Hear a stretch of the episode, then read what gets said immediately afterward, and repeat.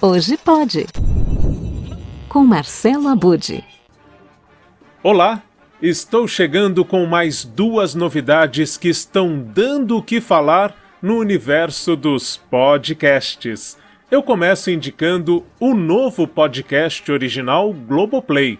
Outro título que, pouco tempo depois de estrear, agora no começo de novembro, alcançou a liderança na Podosfera é o podcast Pico dos Marins, o caso do escoteiro Marco Aurélio. A direção tem a assinatura de Ivan Mizanzuki, que se destacou, ainda como produtor independente, na criação de podcasts narrativos baseados em fatos reais, com o caso Evandro em 2018. Com apoio de Mizanzuki, quem nos transporta no tempo e no espaço até o Pico dos Marins é Marcelo Mesquita, o diretor de cinema, há cerca de cinco anos, por acaso, teve contato com a história e começou a produzir um filme sobre ela. Enquanto o filme está em fase de produção, Marcelo Mesquita foi incentivado a criar o podcast, que envolve tanto pela história como pela maneira em que é contada. 29 de julho de 2021, base do Pico dos Marins, Piquete, Estado de São Paulo. A escavação está em busca de um corpo, ou o que restou dele. Essa história, na verdade, começa lá em 1985 e é um pesadelo até hoje para os envolvidos. Marco Aurélio nunca mais foi visto. Mais de 300 homens, entre policiais, mateiros e alpinistas, vasculharam cada centímetro da mata, mas não encontraram nenhuma pista do garoto. O original Globoplay é produzido pela Trovão Mídia. A temporada tem 10 episódios. A cada semana, Marcelo Mesquita e Ivan Mizanzuki trazem diferentes rumos e linhas de investigação que abrem novas perspectivas e revelações em O Pico dos Marins, o caso do escoteiro Marco Aurélio, disponível nas principais plataformas de áudio.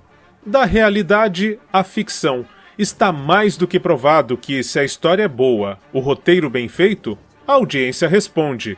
E o melhor é ver que podcasts em áudio não apenas resistem, mas permanecem entre os mais ouvidos. Agora, o destaque é a terceira e última temporada de Paciente 63 se você acompanha o hashtag Hoje Pode, já ouviu falar muito dessa audiosérie original Spotify. Inclusive no blog e podcast Peças Raras, há entrevistas com o diretor e os protagonistas interpretados por Seu Jorge e Mel Lisboa. Enquanto você escuta no Spotify os 10 episódios que entraram no ar esta semana, aqui o diretor da adaptação de Caso 63 para o Brasil, Gustavo Kurlat, traz algumas curiosidades que envolveram a produção desta última temporada.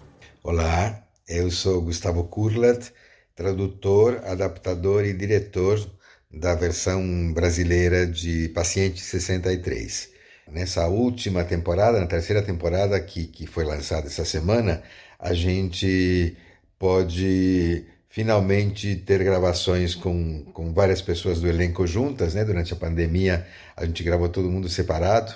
Como dado interessante, muitas vezes eles contracenavam com a versão em espanhol, ou às vezes comigo mesmo fazendo outra personagem, é, e depois a gente juntava tudo na edição. Mas eh, nessa terceira a gente já pode fazer muitas gravações conjuntas. É, outro dado interessante é que é, a adaptação, que parece muito, muito tranquila e muito simples, às vezes traz umas armadilhas.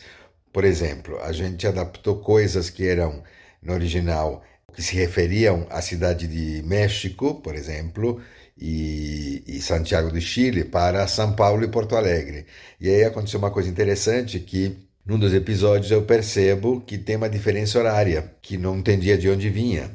É, e aí a gente descobriu que o Julio Rojas, o autor que pensa em tudo, justamente tinha contemplado a diferença horária entre México, cidade de México, e Santiago do Chile, que não acontecia entre São Paulo e Porto Alegre. Então a gente tem que fazer o ajuste dos, dos horários da série para essa realidade. Enfim, O resto das aventuras vocês vão poder conferir é, assistindo na Spotify a terceira e última temporada de Paciente 63. Paciente 63 do Spotify e Pico dos Marins da Globoplay são os destaques da semana na Podosfera, este incrível e fascinante universo dos podcasts.